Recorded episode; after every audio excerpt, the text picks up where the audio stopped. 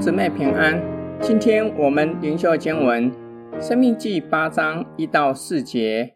我今日所吩咐的一切诫命，你们要谨守遵行，好叫你们存活，人数增多，且进去得耶和华向你们列祖起誓应许的那地。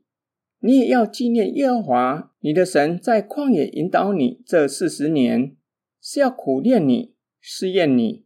要知道你心内如何，肯守他的诫命不肯，他苦炼你，任你饥饿，将你和你列祖所不认识的吗哪赐给你吃，使你知道人活着不是单靠食物，乃是靠耶和华口里所出的一切话。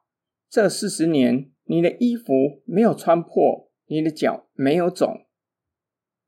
摩西劝勉以色列民要谨守遵行一切诫命，好叫他们可以进应许之地，领受丰盛的恩典。然而，不要因为安定的、富裕的，就忘记上主，要纪念上主在旷野引导你四十年。四十年旷野漂流是上主苦练、试验你的地方，要知道你的心是否谦卑顺服。愿不愿意遵行上主的命令？饥饿正是上主采用的方式，任你饥饿，将你和你列祖所不认识的吗哪赐给你吃，表明这是奇妙的神迹，是要让你知道，神赐下食物固然重要，更重要的是神的话语，要遵守上帝一切的诫命，要信靠厚赐恩典的上主。四十年来，衣服没有穿破，鞋子也没有穿破，描写以色列民在恶劣的环境下蒙上主眷顾。今天经文的默想跟祷告，今天灵修经文教导我们：世人以为的福，有可能成为网罗，让人远离神；相反的，世人以为不好的、艰难的日子，反倒是蒙福的地方。就如同摩西所说的，旷野是上帝苦练、试验神子民的地方，让神的子民学会信靠与顺服的功课。在旷野这样恶劣的环境，却是蒙福的地方，有上帝的同在，天天吃上帝从天上降下的吗哪，天天经历神迹。四十年来，衣服没有穿破，鞋子也没有破掉。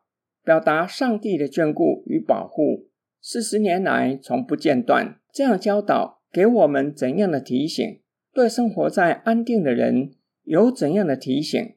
对天天生活不容易的人又有怎样的劝勉？